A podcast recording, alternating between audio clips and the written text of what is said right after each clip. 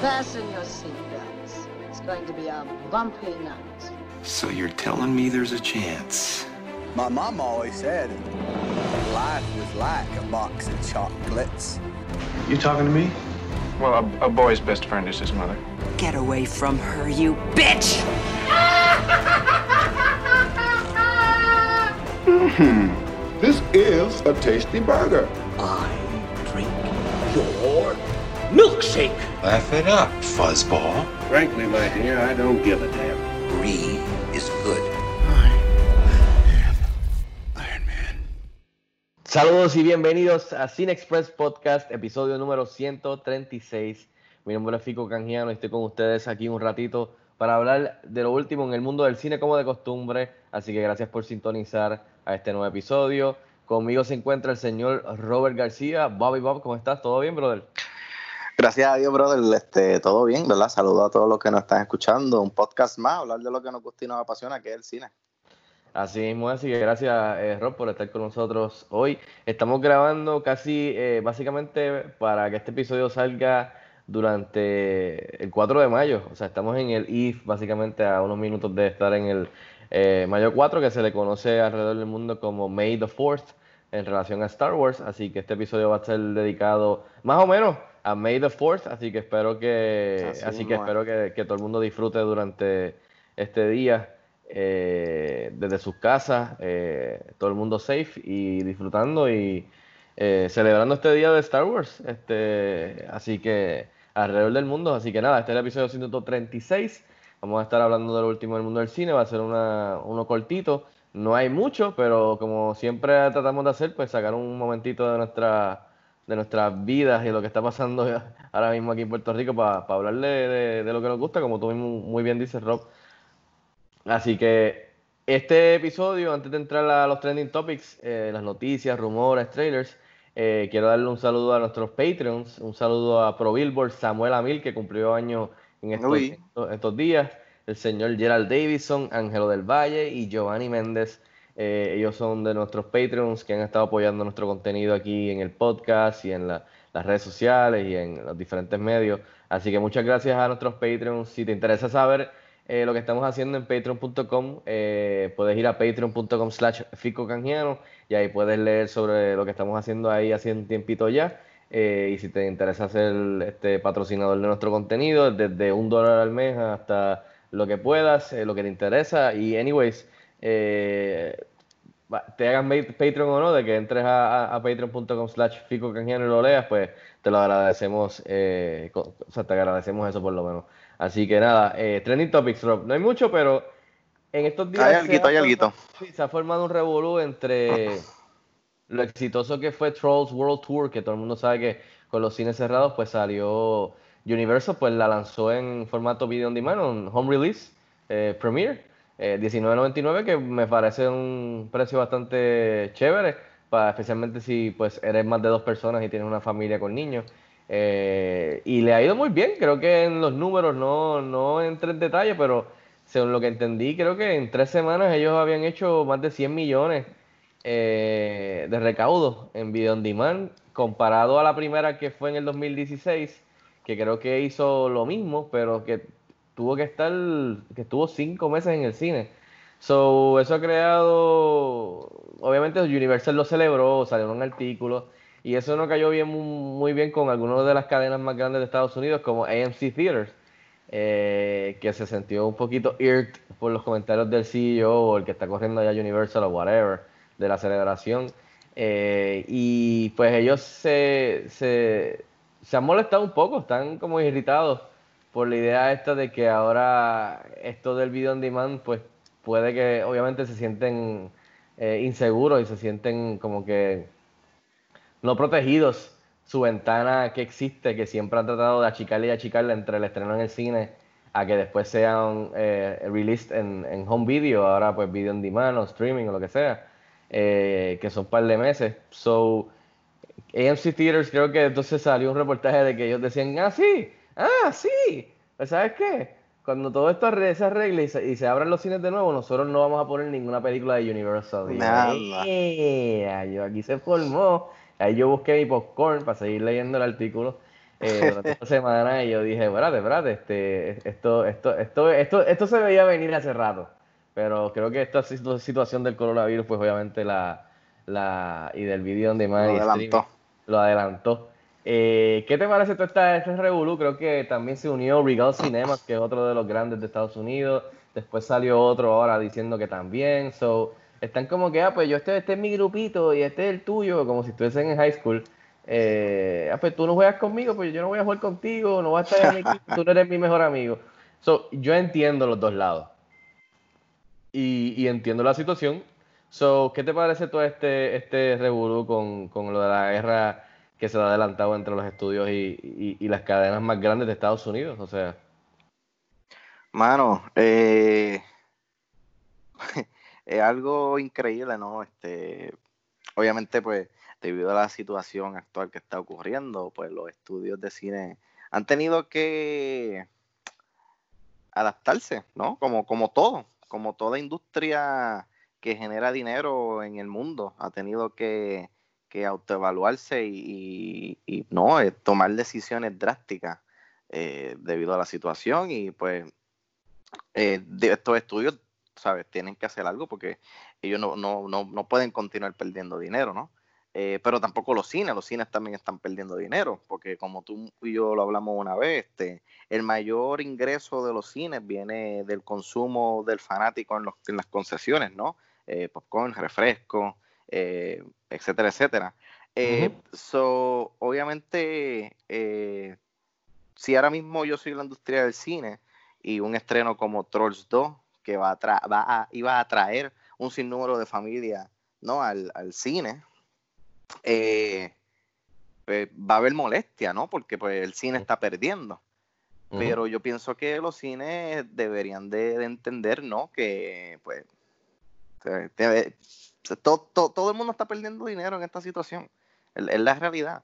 Eh, yo pienso que ellos deberían estar un poco más eh, entendibles de la situación y mira, ¿sabes? No es el único estreno que Universal está tirando on demand así, ¿no? sí, sí, sí. Pues parece que fue el que les molestó porque fue el, fue el más que tuvo publicidad en cuestión de, de, celebración. Yo creo que, los cines están overreacting un poco, ¿no?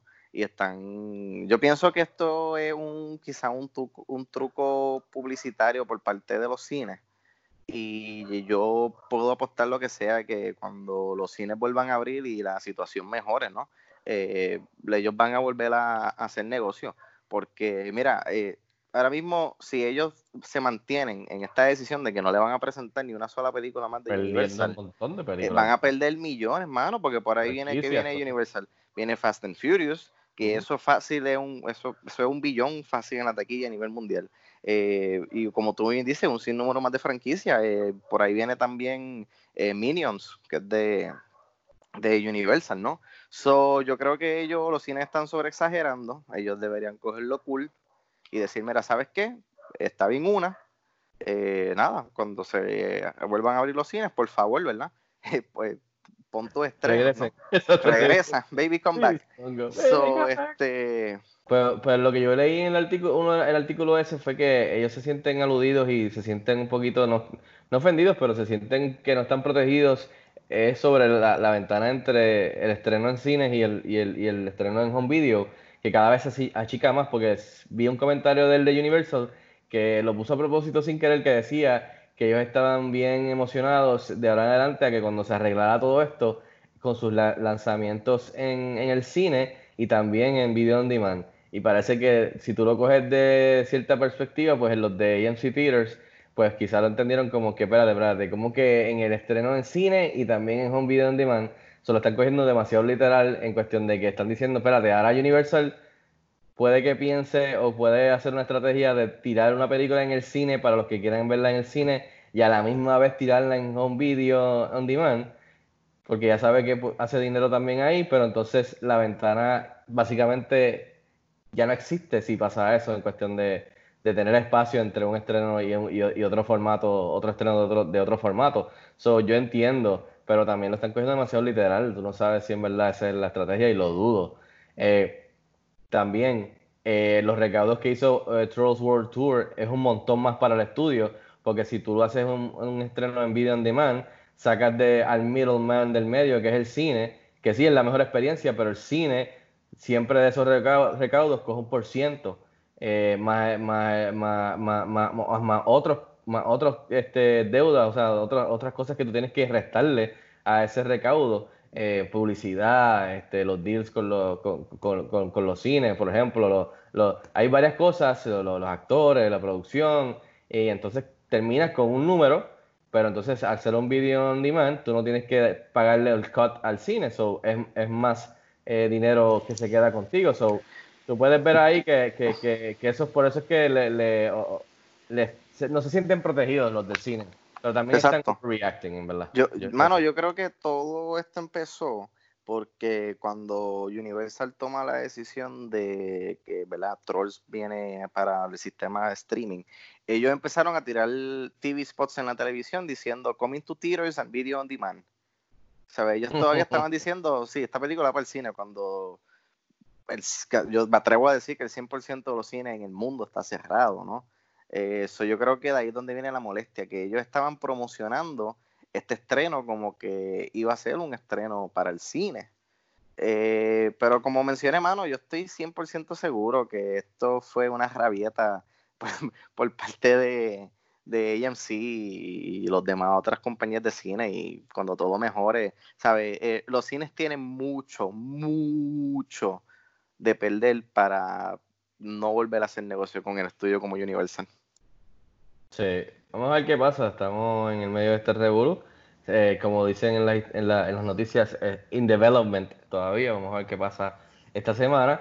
Eh, porque ahora están empezando con, pues yo, yo me hago mi equipo y tú haces tu otro equipo. entonces, eh, tú sabes, final battle entre esta- eh, los estudios y las ca- cadenas de cine más grandes en Estados Unidos. Eh, entre otras noticias de streaming, Extraction, la nueva película de Chris Hemsworth de acción, que fue este, producida por los hermanos Russo.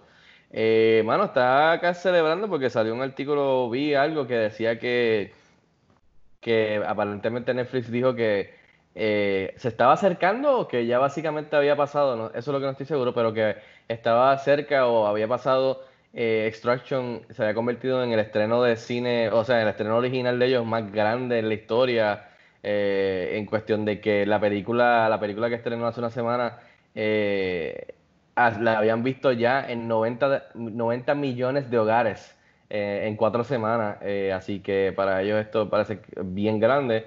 Chris Hemsworth también creo que estuvo en las redes sociales este, como que saludando a los fans y dándole las gracias por este achievement unlock. So, mano, eh, llegaste a ver Extraction, este, y, y qué tal, y qué tal este achievement unlock de parte de Netflix. Pues mira, aún no he tenido break de, ver Extraction y it's on me, it's on me. He estado comiendo mierda, estado viendo otras cosas, estado viendo la serie Ozark y otras peliculitas, eh, ¿verdad? Por ahí en otros canales de streaming, le estoy dando duro a Star Wars, Clone Wars también, tratando de ponerme al día, ¿verdad? Con lo que está pasando en este último season. So, no la he visto, este, estoy loco por verla, estoy seguro que ahora no, ¿verdad? Porque estamos grabando tarde en la noche, pero mañana por el día, cuando pueda poner mi, mi sistema de sonido, pues de seguro la voy a poner. Pero, mano, no, muy bien por ello. Este, obviamente hay mucha gente en la casa. Eh, so might as well, vamos a verla, ¿sabes? No es como que hay deporte en la televisión o, o shows, ¿verdad? De importantes en la televisión que en vivo, ¿no? So, estoy seguro que cuando se empezó a regar el word of mouth de que esta película actually es bastante buena y tiene buenas escenas de acción, pues estoy seguro que la gente en sus hogares tuvieron que haber hecho un, watch party familiar, ¿no? Y, y verla. So, mano, kudos for them. Me, me, me intriga saber ahora eh, qué película tenía el récord de, de más audiencia en este tiempo antes de Extraction. Este, Ujú. estaría interesante buscar esa información a ver cuál era cuál era la anterior y cuántos números habían hecho, ¿no? Sí, sí, pero también recuerda que Netflix siempre le gusta celebrar sus achievements, pero de ahí nunca revelan los números actuales a la, a la prensa o al es público. así posible que- que... estén exagerando también. pa- Pero fíjate, yo puedo ver que yo, yo puedo ver que Extraction sí haya gustado y que, y que ya se haya convertido en una de las más grandes. So, yo, yo puedo creerle eso, pero obviamente nunca vamos a saber porque es como cuando dicen, wow, la nueva temporada de Ozarks fue vista por no sé cuánta gente y rompió el récord. Y después La Casa de Papel rompió el récord que estaba porque ha sido vista en Júpiter y en Neptuno. Y tú como que, ok, sí, pero los números. Y ellos, ¿qué números? Todas las semanas, Todas las semanas le están rompiendo los récords a la otra, sí, mano. La gente, pero ¿y los números, tío. No olvídate de los números y coge esta cerveza. Los números no importan, porque aquí tienes otra serie, aquí tienes Season está. 2. Exacto. Así que me alegro por ello. Extraction está bien chévere, o sea, la acción está bien buena, esa es la, la razón primordial. Y ver a Chris Hemsworth eh, estar en full John, John Wick mode, yo diría. Pero lo más que me impresionó fue la acción, la- el trabajo de cámara y el potencial que tiene el director, que viene de. Fue su primera película. eh, creo que el apellido es Har- eh, Hargrave y viene de, de. Básicamente, es un stunt coordinator. Él trabajó en Avengers Endgame. Él, o sea, ha hecho varias películas con los hermanos rusos, so, Civil War, Winter Soldier, so, este, eso, eso vale la pena verla, así que Rob, ponte a verla, nos deja saber qué tal. Eh, mano, eh, estos días lo- la academia también reveló, este, vio todo este revuelo que está pasando y dijo, espérate, nosotros tenemos que también estar relevantes. So, derivándonos del cine y, de, y de- o sea, de- del área del cine y de streaming, la academia eh, reveló unos detalles sobre su edición número 93, que es la de- del año que viene, si Dios quiere, eh, que, cubre, todo este año de, cine, y dijo que este año toda película que estrene en video on demand, eh, porque obviamente no pudo estrenar en el cine, pues puede ser elegible a ser considerada para mejor película, o sea, para, para ser considerada por ellos. Por ejemplo, Trolls World Tour es una, este, Extraction puede ser otra, eh, la película de Ben Affleck que estuvo bien buena, que fue a Video On Demand también. eh, eh, también eso cubre las que estrenaron en enero y febrero, que tuvieron la chance de estar en cines, pero luego pues la adelantaron para salir más rápido en Video On Demand, más las que están estrenando hasta nuevo aviso en Video On Demand. So, eh, además de eso también creo que dijeron que, que la, la categoría de mejor sonido, mejor mezcla de sonido y la categoría de mejor edición de sonido, eh, que eran dos diferentes, pues ahora van a ser unidas para hacer un solo premio que será el de mejor sonido. So, eso es básicamente los detalles más grandes eh, sobre lo que está, o sea, lo que, lo que está pasando en estos días. So, Rob, ¿qué te parece esto? A mí me parece súper bien lo de lo del mejor sonido ahora siendo solamente un premio, porque eh, mucha gente por ahí, o sea, mucha gente casual, fans casual, no sabe la diferencia entre los dos premios. Y así cortan, es una estrategia también de cortar un poco, eh, entregar solo un premio, pero ellos dijeron que van a mantener, eh, eh, que pu- pueden ganar seis hasta seis personas pueden ganar, donde pueden ganar Oscar después de que tengan crédito oficial de haber trabajado en, esa, en, esa, en esos aspectos de- del trabajo de sonido de una película.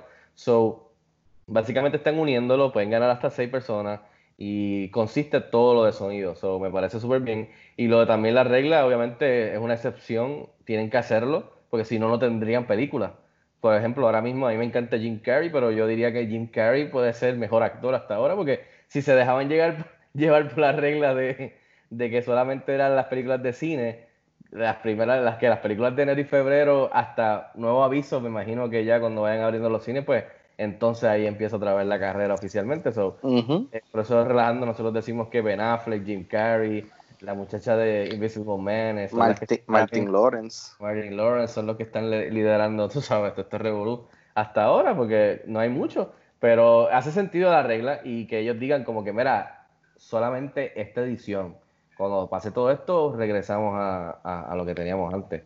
Eh, y también eso ayuda a, a streaming como Netflix, eh, a Hulu, a Amazon Prime, porque ahora tienen la oportunidad de ser más proyectos de ellos ser considerados, porque antes, por ejemplo, la regla decía que tú tenías que estar, ¿cuánto es? ¿Siete días o 14 días? Tenías que estar siete días, ¿no? sí, siete días en cartelera y tenías que tener al menos tres tandas por día. Exacto, so, eso fueron estrategias que hicieron, hizo Netflix con Roma y también con The Irishman para poder entrar rápido en la contienda eh, y cual tuvo fruto. So, Rob, ¿qué te parece estos detalles nuevos de la academia? ¿Te hacen sentido? ¿No te importan o, o- o están bien? No me importa. No me eso Mira, eh, Siempre dejo eso abierto por si acaso. No, mira, yo creo que eh, primero te quiero tocar el tema de, de la de categoría, ¿no? Mejor sonido. Creo que es una movida lógica. Estoy totalmente de acuerdo cuando tú dices que eh, muchos fans, eh, tanto casuales como, como no casuales, ¿no? Este, no sabemos la diferencia entre mejor mezcla de sonido y, ¿sabes? Mejor edición de sonidos. O, eh, muy bien, muy bien. Este, tremenda iniciativa por parte de la, de la academia y también, pues, ¿no? Este, eh, cortas tiempo, ¿no? De, lo que ya es una eh, ceremonia larga, extensa, y, y ya sabes que, mucha gente no sintoniza o pierden interés a mitad del show, o cuando hay una categoría que no le importa, como quizás posiblemente sea el caso de esta categoría, pues cambian el canal. So, eh, eh, la, categoría, la, la, categoría, perdón, la, la academia sigue eh, modificándose, ¿no? Y, adaptándose a estos tiempos, ¿no? De, con su audiencia, ¿no? buscando la forma de, de subir esos ratings en futuras este, ceremonias. Um, lo de incluir estas películas que están, ¿verdad? Que están saliendo en streaming, eh, también eh, era necesario, era algo que tenían que hacer, porque la realidad es que no sabemos cuándo los cines van a abrir al 100%, por, al 100% ¿no? So, esto le abre la oportunidad a diferentes estudios que estoy seguro que tienen estas películas que son Oscar baits, que son, ellos saben que son contendientes a Oscar, que quizás no son las películas que, que más dinero les genera, ¿no? So, que ahora mismo ellos pueden, por ejemplo, vamos a suponer que Fico y yo tenemos esta película que es un drama, que sabemos que es Oscar worthy, pero al tirarla al cine, como había que, ¿verdad? había que hacerlo por requisito en años anteriores, lo que podemos generar son, un, I don't know, eh, 20 millones, 30 millones, hasta 50 millones en la taquilla, porque son películas que, que, que no se mueven eh, financieramente en el cine. Son estas películas que a Puerto Rico no llegan y si llegan, llegan una semana Fine. So ahora pues les da la oportunidad de tirarla en, en, en streaming, ¿no? En VOD y decir, mira, eh, esta película eh, por 20 pesos la puedes alquilar y no. Eh, estoy seguro que le van a sacar más dinero que lo que le podían haber sacado en el cine, por lo que tú mencionaste ahorita, que al tirar ellos una película en video on demand, pues se están ahorrando el tener que, que compartir las ganancias con un teatro, con una compañía de cine. So, uh -huh. mano, tremendo. Y, y, y, también para nosotros, porque yo estoy muy seguro que muchos estudios van a, vieron esta iniciativa y dijeron, ¿sabes qué?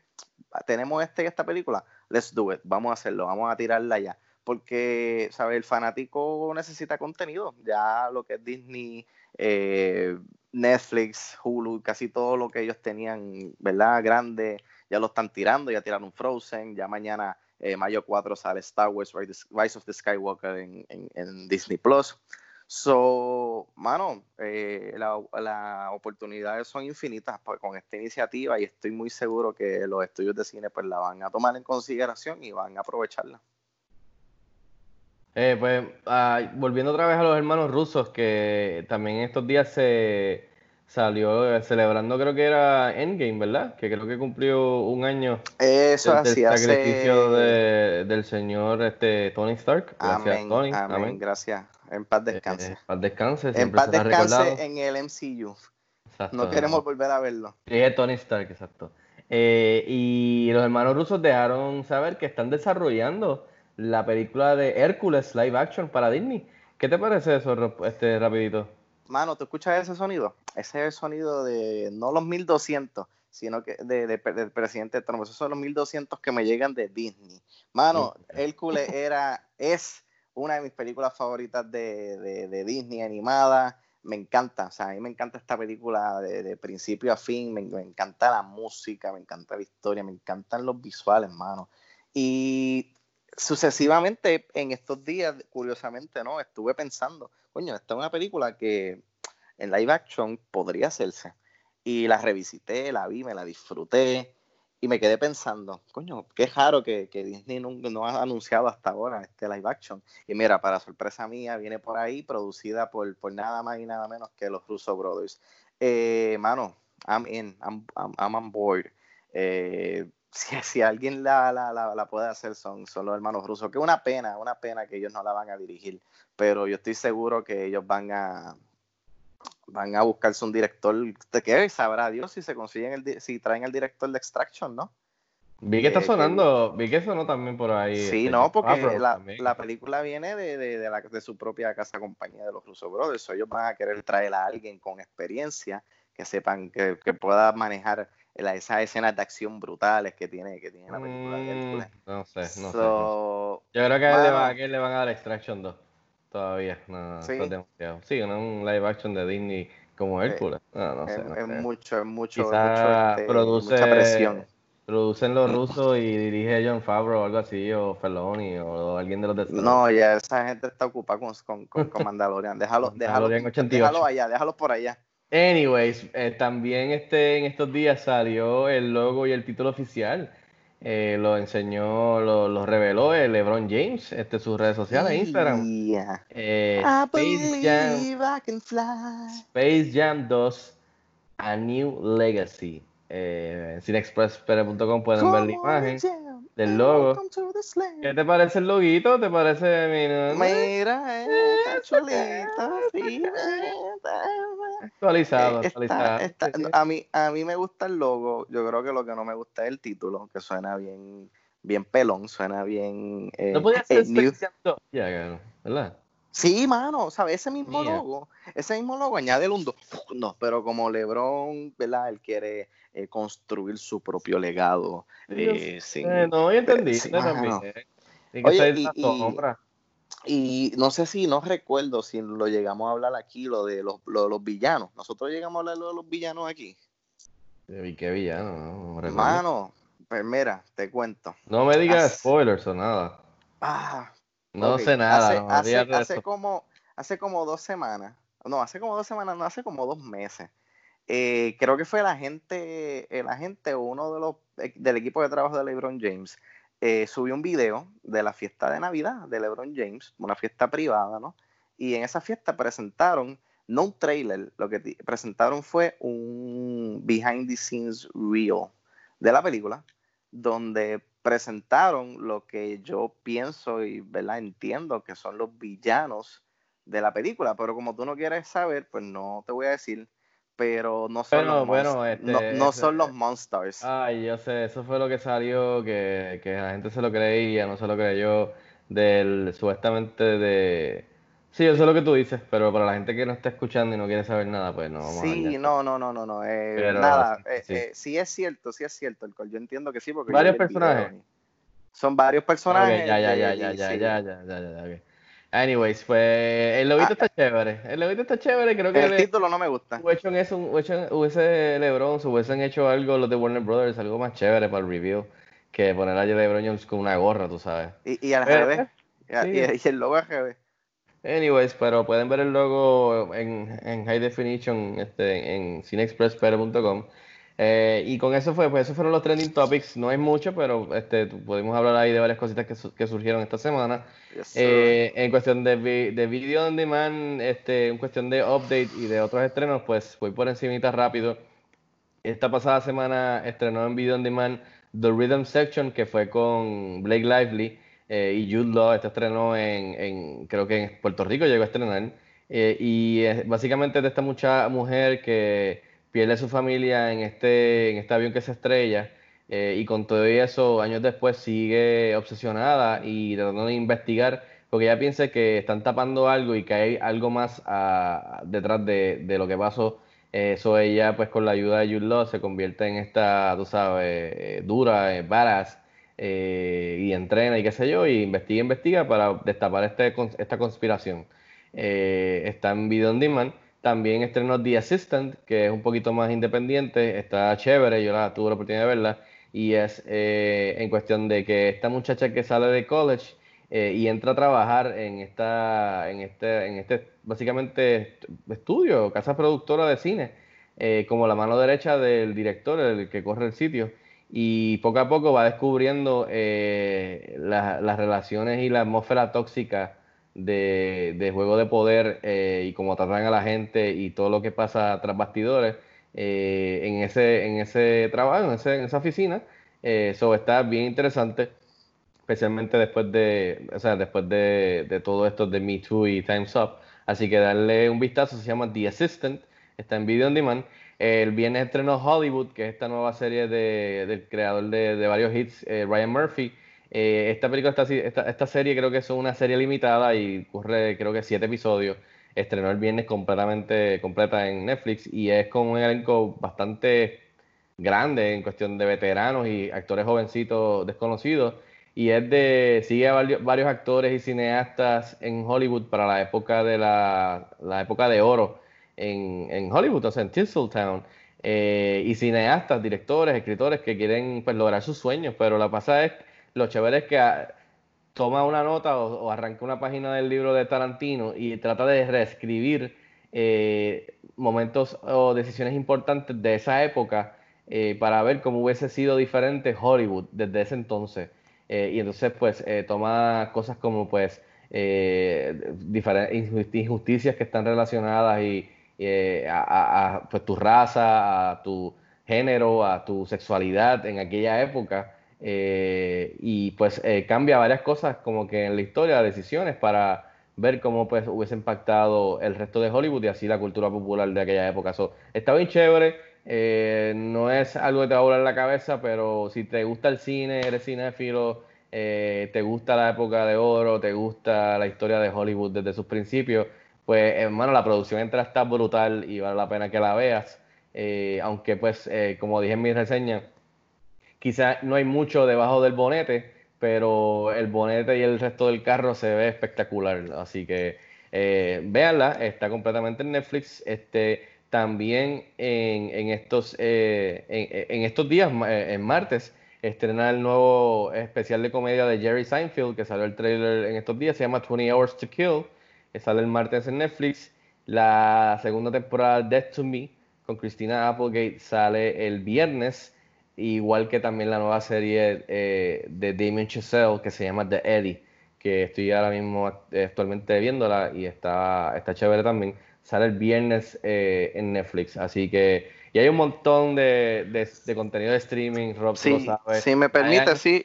Vayan a expresspere.com y ahí pueden ver que subimos lo que entró, entró ahora desde el 1 de mayo en Hulu, Disney Plus, eh, en Netflix, en Amazon Prime Video. Hay, hay un fracatán. Así que pueden sí, entrar ahí si me, lo, si me lo permite, ¿verdad? Me gustaría mencionar, ¿verdad? Mañana, ¿verdad? Mayo 4, tienen Star Wars, The Rise of Skywalker en, en Disney Plus. Eh, pero eh, te quiero resaltar dos series. La primera ya estrenó, estrenó el, el, primero de mayo y se llama Prop Culture. Y esto es una serie donde ellos eh, presentan props, you know, este artículo de, de, películas clásicas, mano. Y empecé a ver esta, esta serie y está nítida, brother. Tiraron los 7 a 8 capítulos, creo que son 8 capítulos, los tiraron todos de cantazo y hay películas desde Mary Poppins, The Nightmare Before Christmas, eh, Pirates of the Caribbean la primera, Tron la original, eh, The Chronicles of Narnia, y ellos van buscando diferentes artículos clásicos que quizás están perdidos de estas películas. Por ejemplo, en el primer capítulo de Mary Poppins eh, presentan eh, los carruseles, donde, ¿verdad? Que Mary Poppins y los nenes están montados, la cartera mágica de Mary Poppins está súper nítido. Y mañana, mayo 4, estrena eh, el documental Disney Gallery de Mandalorian, ¿verdad? Una serie donde van a ir tras bastidores, detrás de las cámaras, eh, de todos los detalles relacionados con la, el making, ¿no? La, filmación de, de, Mandalorian. Así que este, estén pendientes, eso van a estar eh, tirando un capítulo nuevo cada viernes. Eh, mañana van a tirar el primero, so, este está nítido. Ahí lo tienen, así que ahí este para que puedan gozar con May the Fourth, como dice Rob. Eh, iba a eso, Rob, porque como dije, este, este episodio es dedicado a May, a May the Fourth, o sea, así que íbamos a entrar un poquito a hablar ahora de, antes de cerrar este, este podcast, este episodio, hablar sobre Star Wars, o sea, de May the Fourth, este, por encimita, obviamente pues ya Rob mencionó varias cositas que pueden disfrutar relacionadas a Star Wars en Disney Plus. Eh, también este se, no, no, he podido verlo porque yo me quedé atrás, aunque tuve prisa para, para refrescar mi memoria con los Clone Wars, ¿verdad, Rob? Que hablamos de esto. Y eh, me puse ready para verlo, vi el primero y después de ahí con, con lo que estaba haciendo y con lo que literalmente pasó aquí en Puerto Rico con el coronavirus, como que puse eso como que en el queue otra vez. No he visto nada de Clone Wars. y cada vez que veo un teaser o veo que pasó algo en las redes, como que me pompeo, digo, contra, tengo que verlo. Pero en verdad, ya estas etapas, que creo que mañana es, ¿verdad? Digo, bueno, mañana es el, el, finale, ah, eh, el series séptima temporada. finale. Bueno, de toda la temporada. o sea, De, toda, la, de toda la serie, exacto. Así que el viernes fue el, el- el penúltimo y el último, exacto, es el, en for- el 4 de mayo. Eh, solo voy a ver de completo, eh, de cantazo, así mejor hago binge watch de, de, de ese Season 7. Eh, y, y quería hablar contigo, este, mano, desde que Disney tomó la rienda, ¿tú cómo te sientes como fan de Star Wars? Vamos, vamos a dejar todo lo, lo demás atrás. Como fan de Star Wars, desde que Disney cogió las riendas de la franquicia, compró a George Lucas, ¿cómo tú te sientes como fan? ¿Te sientes satisfecho? ¿Te sientes que, que, que, que no han hecho un buen trabajo? ¿Te sientes ofendido como fan? ¿O que piensas que podrían hacer mejor trabajo? Eh, y mencioname qué es lo más que te ha gustado hasta el momento eh, bajo, bajo Disney y qué es lo más que has odiado bajo Disney. Wow, Star mira, Wars. yo me siento, a pesar de todo, ¿verdad? Eh, me siento contento, ¿no? Porque si no hubiera sido por esto, pues no hubiéramos tenido Star Wars de regreso, ¿no? Y Star Wars, eh, ¿verdad? Yo he sido bien vocal en este podcast, que Star Wars eh, formó una parte importante e íntegra de, de mi infancia, ¿no? La, mi- la primera película que yo tuve la oportunidad de ver, que mis padres me llevaron al cine, fue Star Wars Episodio 1. Eh, aparte de todos los videocassettes de las películas de Disney, yo tenía los videocassettes de la trilogía original, que también yo les daba paleta y veía mucho. Eh, so, en el momento en que Disney anunció que Star Wars estaría, estaría ¿no? de regreso en la pantalla gigante, pues obviamente pues uno eh, como fan se, se emociona y empieza a hacer 20.000 películas en, en su mente, ¿no? Este, so, yo creo que quizá eh, eso es lo que se le atribuye posiblemente a la decepción que a muchos fans han tenido con, con las películas. Yo, de las dos, de las, bueno, son tres, cuatro, de las cinco películas que ellos han tirado, eh, obviamente Force Awakens, Last Jedi, Rise of Skywalker, eh, Solo, Star Wars Story, Rogue One. Mano, las únicas dos que no me han gustado fue la de Han Solo y la de ah, The Rise of Skywalker, que a mí lo que no me gustó fue la forma en que ellos trajeron una, un, un final, ¿no? Una, una resolución a, a las nueve películas, ¿no? Siento que, que fue una, una película que pudieron haber eh, trabajado de una mejor manera, lo hemos discutido aquí anteriormente, ¿no? Eh, cómo hubiéramos arreglado esta película, pero eso no le quita que pues ellos no han eh, dado, ¿no?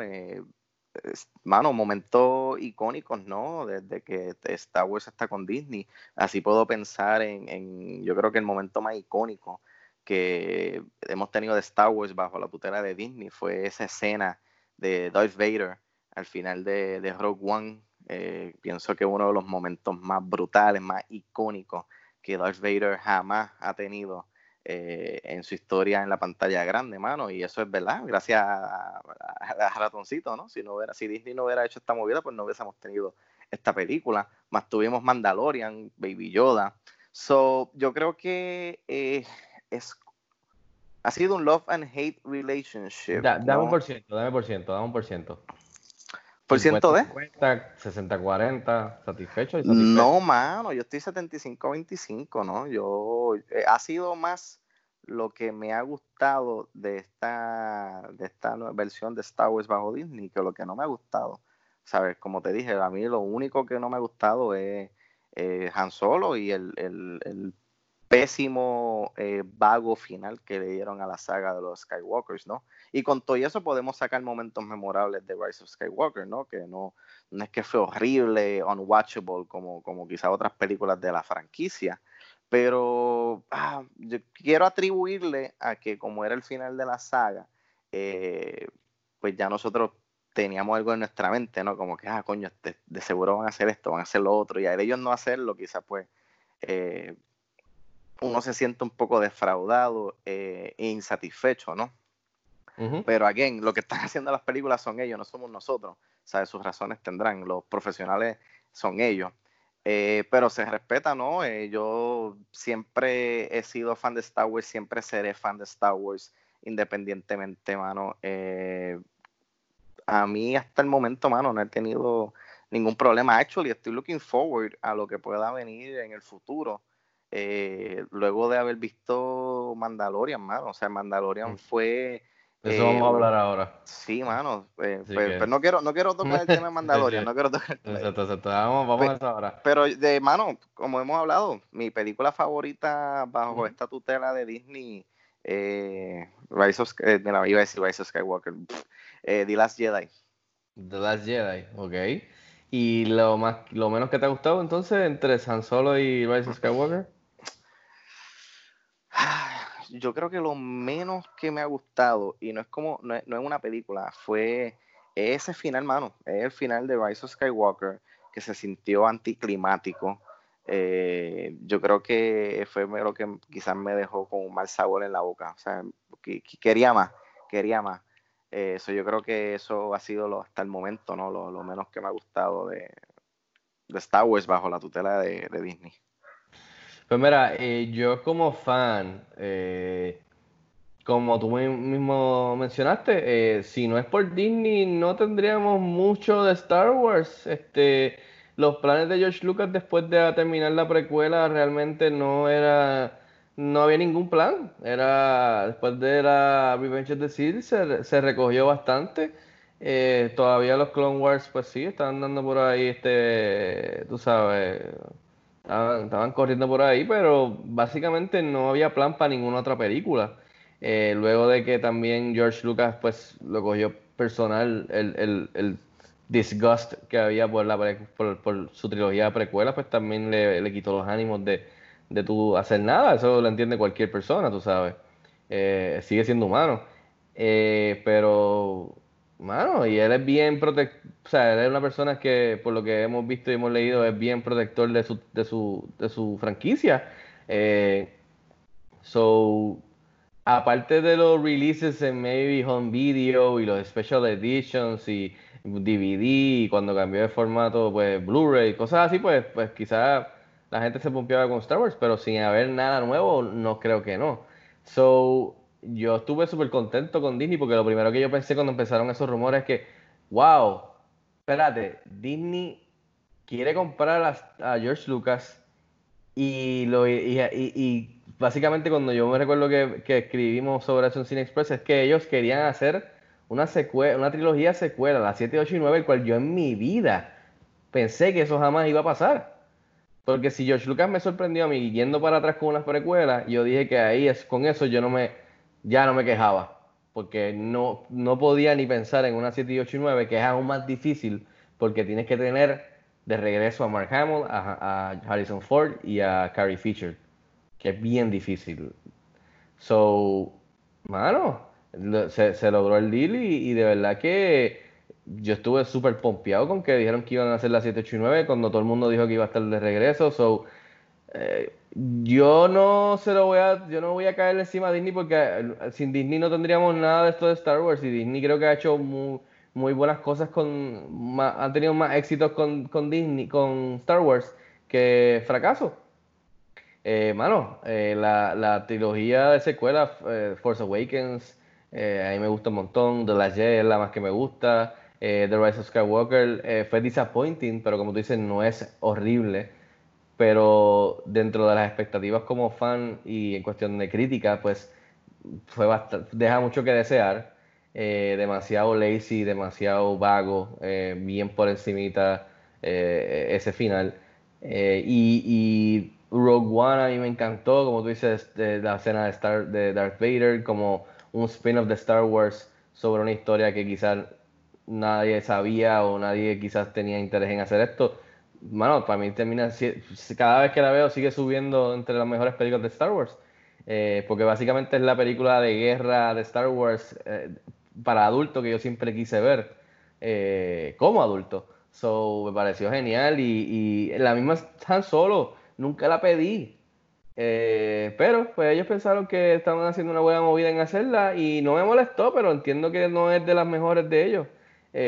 again, todo lo que ha tirado, Rob, todo lo que ha tirado Disney, desde las precuelas de George Lucas, eh, la mayoría, el 98% de todo, es mejor que las precuelas de George Lucas. No, la no, única que puede decir algo al respecto es Revenge of the Sith, que cada vez que se ve mejora eh, y es más por lo nostálgico y como, como, como fit dentro de la historia completa. Exacto. Eh, so, ahí tú con Rise of the Skywalker y sus fans se pueden ir a, a las galletas debatiendo, pero Rogue One, eh, Las Jedi, Force Awakens, eh, todas estas han sido muy buenas películas de Star Wars. eh, Este, que, mano, Rock, sin, sin, sin Disney no, no tendríamos el parque de, de que han hecho en Los Ángeles y en Orlando Ah, Star chico, Wars, no, mano. no me, no me hables del parque. Yo sé que no, pero yo tuve la oportunidad de ir un día en enero y, mano, eso es, si tú eres fan de Star Wars, ¿sabes? Y sin Disney eso no existe. ¿Tú crees que George Lucas iba a hacer eso?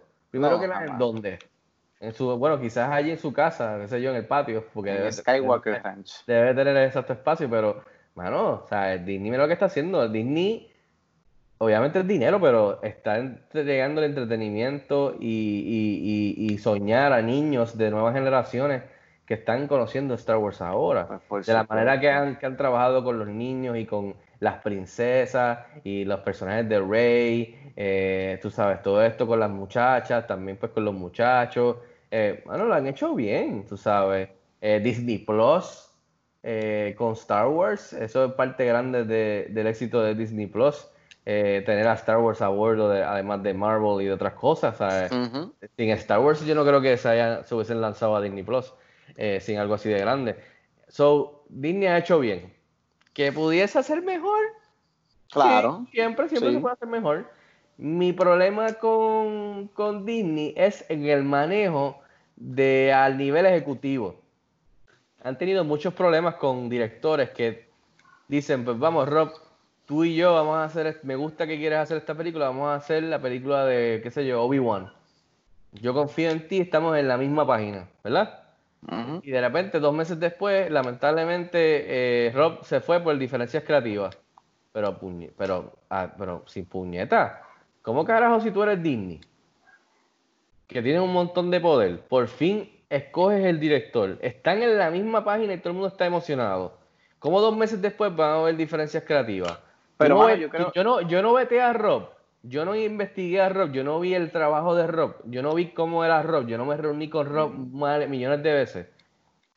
Pero yo creo que esas diferencias creativas no son tanto con los ejecutivos de Disney. Yo Bueno. creo que son más con Kathleen Kennedy, ¿no? Este, Pues, ¿y ¿quién es ella? Bueno, lo que quiero decir es con los Bueno, ella es la- ella la creo que- presidenta de lo que quiero, sí, lo que quiero decir es eh, las personas arriba, exacto, Kathleen Kennedy, eh, las personas que deciden, lo que quiero decir, lo- no, no necesariamente ejecutivo de cuestión de, de, de finanzas o lo whatever, o lo que corren eso allí. Estoy hablando de exacto, Kathleen Kennedy, o sea, ¿cómo es posible que tú, Disney, que tienes tanto poder y eres la cosa más grande, y tienes que tener... eh, cuidado, mucho cuidado con, con- con cosas, porque tú eres, sigue siendo, exacto, un family friendly, eh, eh, eso, eso es lo tuyo, el ratoncito, como tú le dices. Eh, tienes que investigar a esta gente, vamos a trabajar contigo, pues vamos a chequearte hasta las muelas, ver tu background, ver qué son tus ideas, estamos en el mismo bote, pues vamos a hacerlo. Y de repente han- se han, han salido de, de tantos directores ya, eh, o eh, creativos o escritores que en verdad que no entiendo. Eh, so, mi, problema es ese, que, no, ha habido una, consistencia más arriba en- en con ese aspecto, pero con todo lo demás yo no me voy a quejar. o sea, eh, eh, Star Wars eh, ya son tantas generaciones que cada generación ya piensa o, o tiene este sentido de que eh, eh, eh, Star Wars es de ellos, ¿me entiendes? So, es como dices, se tienen el muñequito ya hecho en su cabeza, ven algo que no era como ese muñequito que ellos hicieron en lo que se tardó tres años en hacer esa cosa, o quizá décadas que todo el mundo pensó, pues Luke va a ser este tipo badass y va a ser este Jedi Master que va a o sea, mover lunas con sus manos como Thanos, con el, con el Force, y de repente llegan y ven lo que pasa en las Jedi, y pues entonces se, se enfogonan, empiezan a huelga, empiezan peticiones, y, y es como que, mano, Star Wars es de todo el mundo, no es Esos son los, los fans tóxicos. no son, no es tuyo nada más. El que está haciendo la película y los que están haciendo la película tienen su visión de lo que van a hacer con este material. So, eh, tú sabes, no, no, no, eh, bien difícil complacer a todo el mundo con algo como Star Wars. Y de ahora en adelante se va a poner peor porque son generaciones encima de generaciones, encima de generaciones de más generaciones que vienen por ahí. So, y todo el mundo tiene su opinión y todo el mundo va a querer debatir y todo el mundo pues tiene su, su perspectiva de cómo Star Wars toca su vida. Eh, porque ya se, ya se pasó de la raya en cuestión de que ya, ya es parte de nuestra cultura popular y ya es parte de nuestras vidas, como estamos celebrando hoy May the 4th. Así que, mi favorito, The Last Jedi. Esa es mi película favorita, es lo más, lo más que me ha gustado, junto a lo que han hecho en los parques con esto de Star Wars, que en verdad que está espectacular estoy loco porque tú vayas y te dejo un vaso de, de la leche azul. Así que vamos a ver el día Amén. que- Amén. Amén. Este, y de las peores, bueno, honestamente de lo peor de Star Wars, yo no diría que no hay nada que yo diría, "Ah, diablo, esto es horrible. Eh, honestamente, pero entre mis menos favoritas tendría que mencionar la de Solo a Star Wars Story porque es algo que yo no pedí. La dieron Ujú. en Star Wars, la voy a ver, tiene sus cosas chéveres, pero eh, no está al nivel de ninguna de las otras, ni incluso ni Rogue One, así que eh, so, hasta Rise of Skywalker me pareció con todos sus problemas mejor que, que solo, que anyway ya yo tenía un sentido de que no me interesa tener que ir a donde una precuela para cada personaje ahora a que me expliquen de dónde vino y quién era antes de entrar de cantazo en, en A New Hope como lo cono- conocimos a Han Solo. Pero pues lo hicieron, aprendieron, dijeron, eh, quizás en verdad we jumped the gun, quizás no era necesario hacer Han Solo, vamos a echarnos para atrás.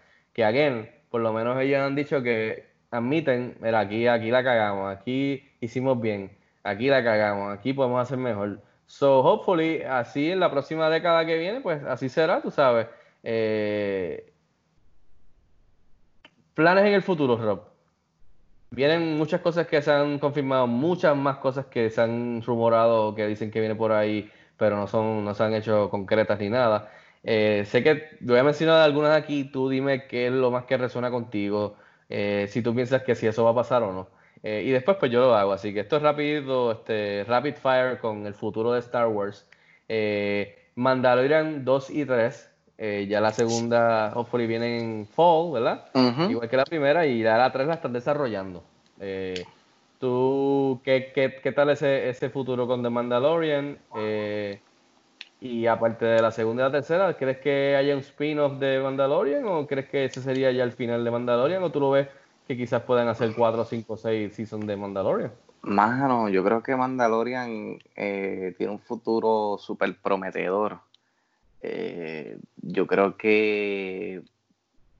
Yo estoy seguro que ellos no van a extenderlo a quizá una novena, décima temporada, ¿no? Yo creo que esto es una serie que quizás en cuatro o cinco temporadas se pueda resolver, ¿no?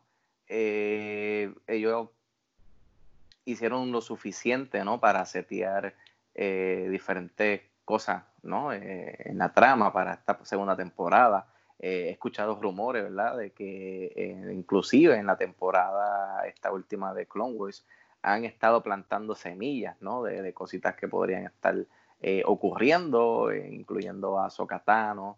Eh, estoy seguro que si el personaje de que se rumora, ¿no? Que va a ser este Rosario Dawson, eh, si el personaje es un palo y resuena con los fans, estoy seguro que ella también tendría su próxima serie live action. So, yo creo que de todas las cosas que Disney tiene eh, con Star Wars eh, en cuestión de películas y series, yo creo que The Mandalorian es la que mejor futuro tiene.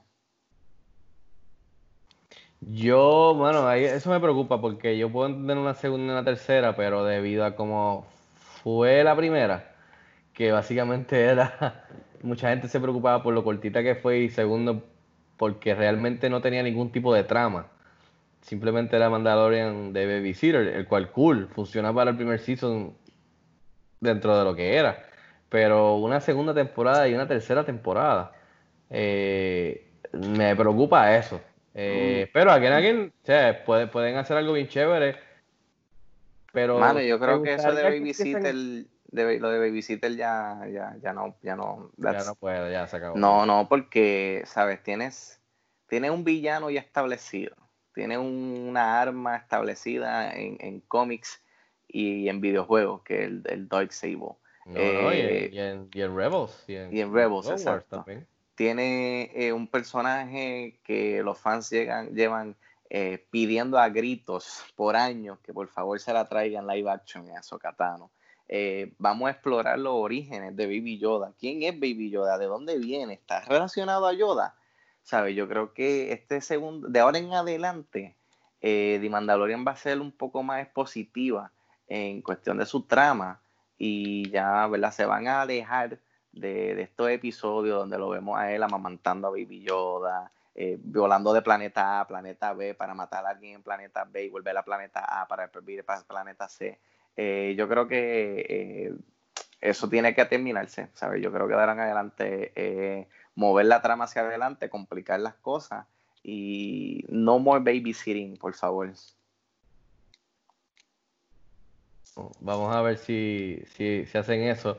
Este, pero me preocupa eso, lo de, lo de, pero sí, Mandalorian tiene, promete, tiene mucho potencial, pueden jugar mucho en ese sandbox con personajes viejos que quizás no han visto mucha luz en live action, o también nuevos, que eso es algo que a mí siempre me interesa mucho, que Star Wars no tan solo siga revolcándose en nostalgia, pero más que nada de un paso o varios pasos hacia adelante y, explore ese universo que es gigante, esa galaxia.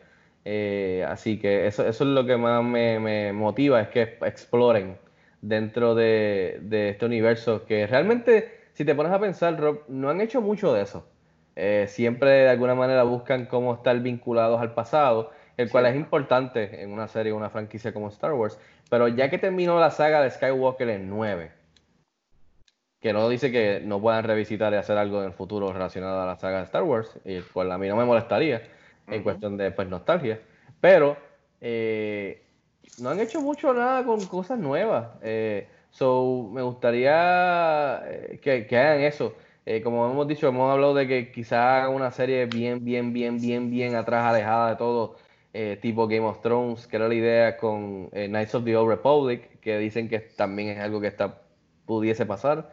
Que estaría brutal. Y cosas en el futuro más adelantadas, como tú sabes, explorar, no necesariamente el niñito al final de las Jedi que abre la puerta, que tú no tienes que ser un Skywalker para ser eh, fuerte con The Force o ser alguien importante, depende de ti. Eso es algo que a mí me gustó mucho. Pues algo dentro de esas líneas que también, pues tengo aquí segundo que quizás Ryan Johnson todavía tenga su trilogía, o tú crees que eso no va a pasar, o tú crees que eso eso de verdad que no va para ningún lado o, o, te gustaría que ese fuera un, un jumping point a, a, hacer algo como yo estoy mencionando, algo que sea alejado eh, en un futuro dentro del universo de Star Wars. ¿Tú crees que eso venga o no venga? ¿O tú crees que sí, eso no, no, yo creo que eso todavía está en planes.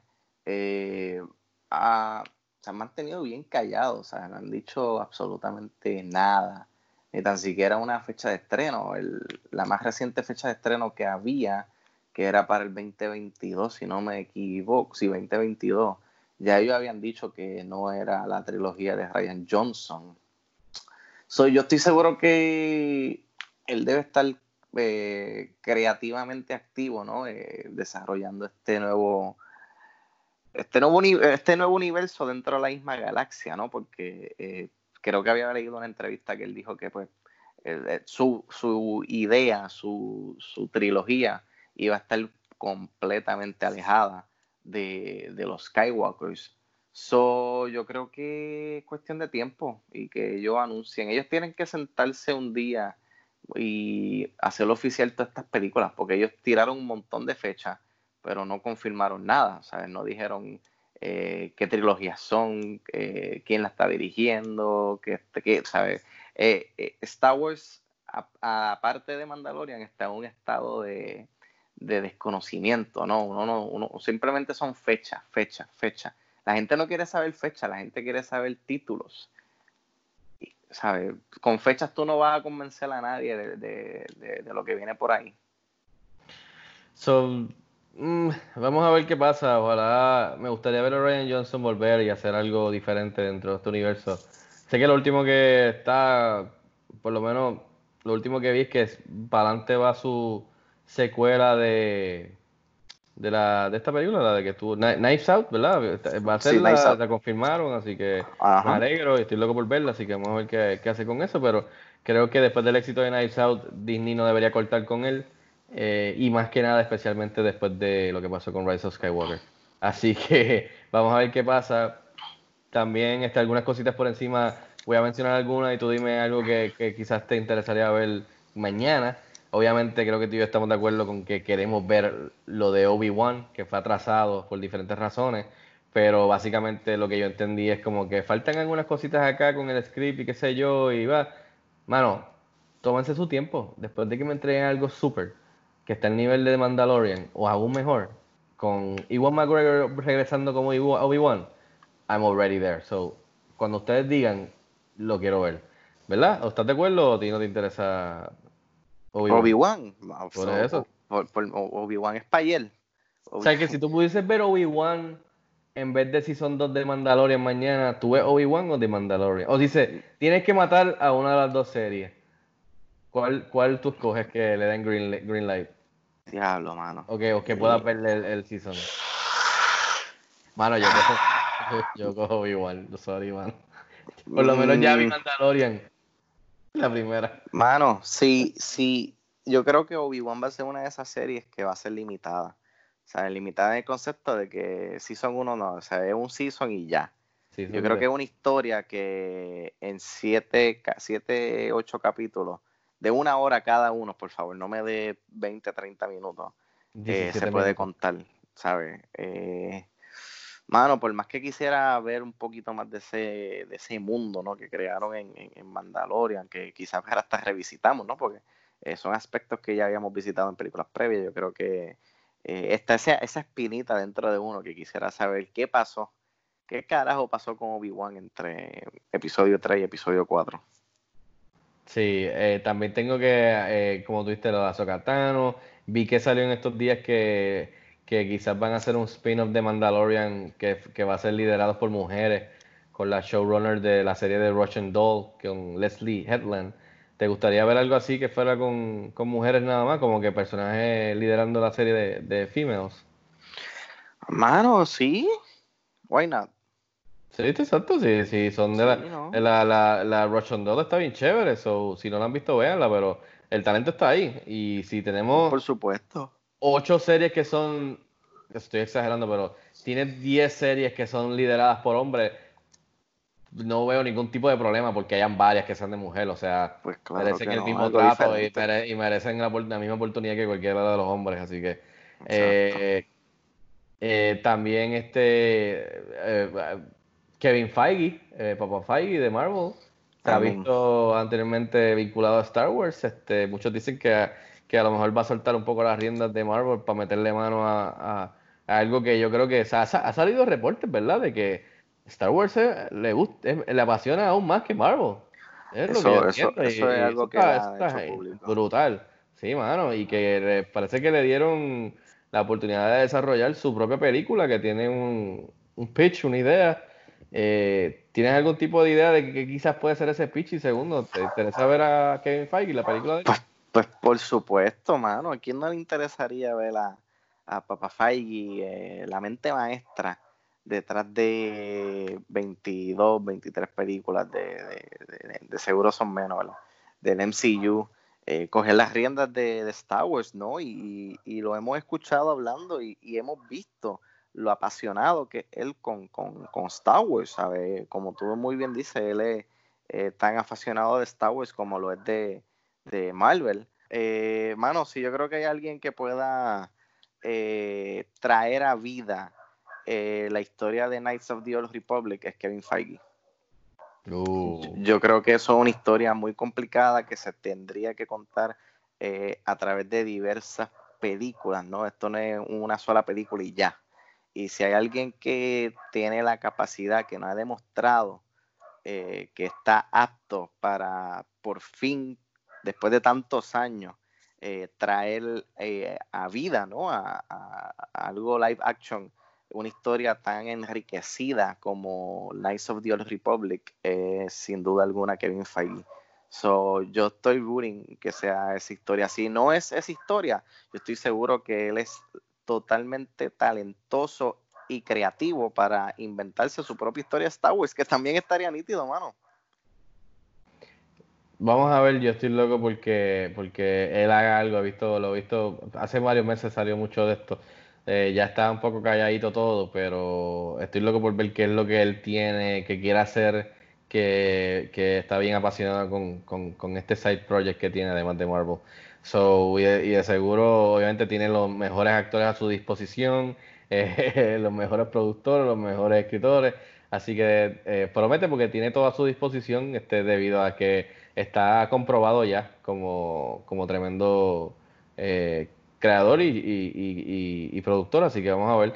Eh, y por último, mano, este, antes de, irnos ya en este episodio, eh, Star Wars va más allá de, todas estas cosas que hemos hablado de cine o televisión o Disney Plus o series o películas animadas, series animadas, etcétera, etcétera. algo que a nosotros también nos apasiona mucho y yo sé que muchos de nuestros escucha, de los que están escuchando también, eh, es los videojuegos. Y Star Wars en los últimos años ha tenido un par de palos como, como la, los dos juegos de Battlefront. El segundo yo todavía lo estoy jugando por ahí porque siguen añadiéndole cositas chéveres al gameplay online. Y el último que, que pasé hace unos meses atrás que fue Star Wars Jedi Fallen, eh, Fallen Jedi. Eh, perdón, Star Wars Jedi Fallen Order, perdón. Este, y no sé, podría, yo creo que podríamos ver por ahí ya mismo un Battlefront, Battlefront 3. Vamos, ya creo que habían confirmado de que están haciendo la secuela de Star Wars Jedi Fallen Order. Supuestamente hasta le dieron desarrollo, mete mano, que sea una trilogía. So I'm looking forward to that. So, eh, again, Star Wars eh, está ya en todos los medios, está en cómics. Sé que anunciaron hace poco que van a estar haciendo historias eh, explorando otras áreas de la galaxia en libros eh, para, para, los jovencitos. Eh, y, por ahí van, yo creo que ahí es que están empezando por ahí a introducir estos conceptos de, de miles y miles, miles de años antes y miles de años después de los eventos de, de, de, de la saga de Skywalker, que ahí es que entonces ellos están plantando las semillas de quizás hacer lo que yo estoy pidiendo hace ratito, que es que hagan algo nuevo dentro de lo que ya sabemos de este mundo de Star Wars. Y, I mean, again, sin Disney no tendríamos nada de esto. Y sí hay fans que les gusta caerle encima a Disney porque la tercera no les gustó, porque la Jedi no les gustó, porque solo fue una porquería y no les gustó. Pero también tienen que ver la, la, la, el big picture y creo que en el big picture Disney ha hecho más bien que mal dentro de, de, de coger a esta, esta franquicia desde que se la como, o sea, desde que la, la cogió de, de pues claro, mano. De, papá, de sido, George Lucas. Ha sido más el, el, el disfrute que, que, otra cosa, mano. ¿sabes? Ha sido más los momentos memorables que los no memorables.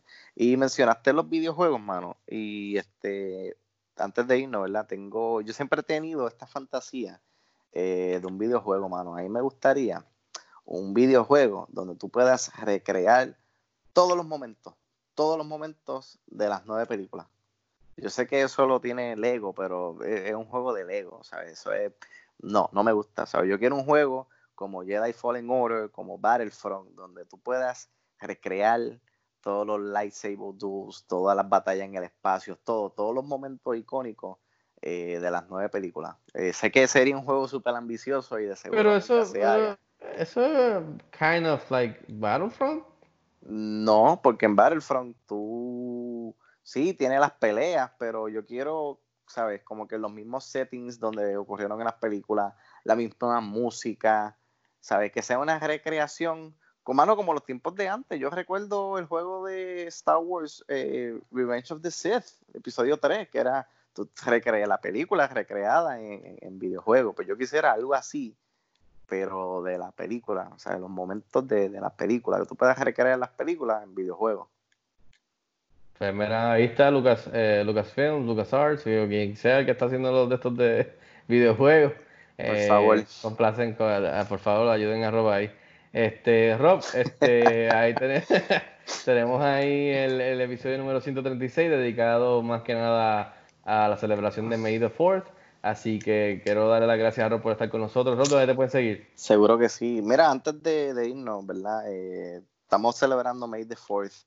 Y mira, eh, yo les recomiendo a los fans, ¿verdad? Que siéntense en- ahorita en sus casas esta semana, entren a Disney Plus o Blu-ray, lo, lo que sea, y, y revisiten, ¿no? Ve- vean su, su película favorita, ¿sabes? La más que resuene con ustedes. Eh, a Star Wars eh, ha formado parte de, de- de la vida, de la infancia, de la crianza, de, de un sinnúmero de, personas, ¿no? Incluyéndonos a nosotros dos. So, mano, eh, imagínate una vida sin Star Wars. ¿Tú te puedes imaginar eso, Fico? Una vida sin Star Wars. Eh, sí, pero no, sería tan, tan nítida y tan divertida. No, mano. Así que nada, me puedes seguir en Twitter y en Instagram como BabiBabPR y May the Force be with you. Jedi Bobby Bob PR. Uh, mira, no me hagas cambiar el nombre Vas a tener que cambiarlo por, por un día nada más. Eh, a mí me puedes seguir en las redes sociales como eh, eh, Fico Canjiano y nos puedes seguir en las redes sociales como Cine Express PR. También pueden leer reseñas, entrevistas, noticias, todo en nuestra página principal cinexpresspr.com. Eh, siempre les exhorto que se suscriban al canal de YouTube para video reseñas, para entrevistas. Eh, así que en estos días tuve la oportunidad de, hablar con una de las estrellas del el- show de reality TV de, de Netflix, que es un hit que se llama Too Hot to, eh, Too Hot Handle, eh, con Francesca Frago, que fue una de las concursantes. Así que vayan a, ver esa entrevista ahora mismo en YouTube.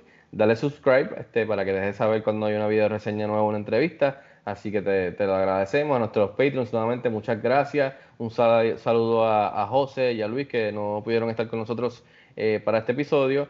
Pero este, nada, eh, pueden suscribirse a este canal de, podcast en tu plataforma de podcast favorita. Estamos en iTunes, en, o sea, en Apple, estamos en, en Spotify, SoundCloud, etcétera, etcétera. Eh, puedes encontrar eh, este podcast regular, que es el episodio número 136, que llevamos un ratito haciendo ya varios años, eh, que es más sobre las noticias, lo último que ha estado pasando, recomendaciones, etcétera, etcétera. Y tenemos otro que estamos haciendo, que básicamente creo que esa sería la recomendación de mía y de Rob en este episodio, es que se, sus- se suscriban al, al canal de nosotros de podcast, porque estamos haciendo este otro podcast que es eh, Cine Express Throwback, en donde pues hablamos de clásicos del cine, eh, películas icónicas que han tenido un impacto en la cultura popular y obviamente en nosotros, en, eh, que son de nuestras favoritas, que nos tocó de alguna forma. eh, y vamos, estamos haciendo, bajando por el abecedario. cada semana es una letra diferente que le toca a uno de nosotros. La próxima película que vamos a estar haciendo va a ser con la letra H, le toca a Luis, que fue el que la escogió, la, la voz del pueblo, y vamos a estar viendo Hero del 2002 de, de, con el actor eh, Jet Li. Así que véanla y después este, acompáñenos a nosotros en ese, en ese podcast, que creo que es el episodio número 9, que, que si Dios quiere saldrá esta semana. La semana pasada hicimos The Godfather, que Rob la cogió, tremendo peliculón. Así que tienen el podcast regular y tienen esos que son throwback, que son de clásicos del cine. Eh, así que nada, gracias por escucharnos, gracias por pasar con nosotros un ratito. Espero que ustedes estén bien y sus familias, quédense tranquilos en sus casas, protéjanse. Ya poco a poco vamos a ir saliendo de este revolú, así que, y, si Dios quiere, nos vamos a ver todos de nuevo en el cine para poder ver eh, las películas eh, en el mejor formato que siempre he dicho que es en el cine. Pero por ahora vamos a verlos desde nuestras casas. eh, así que gracias Rob nuevamente, gracias a todos ustedes y hasta la próxima. Quédense en sus casas.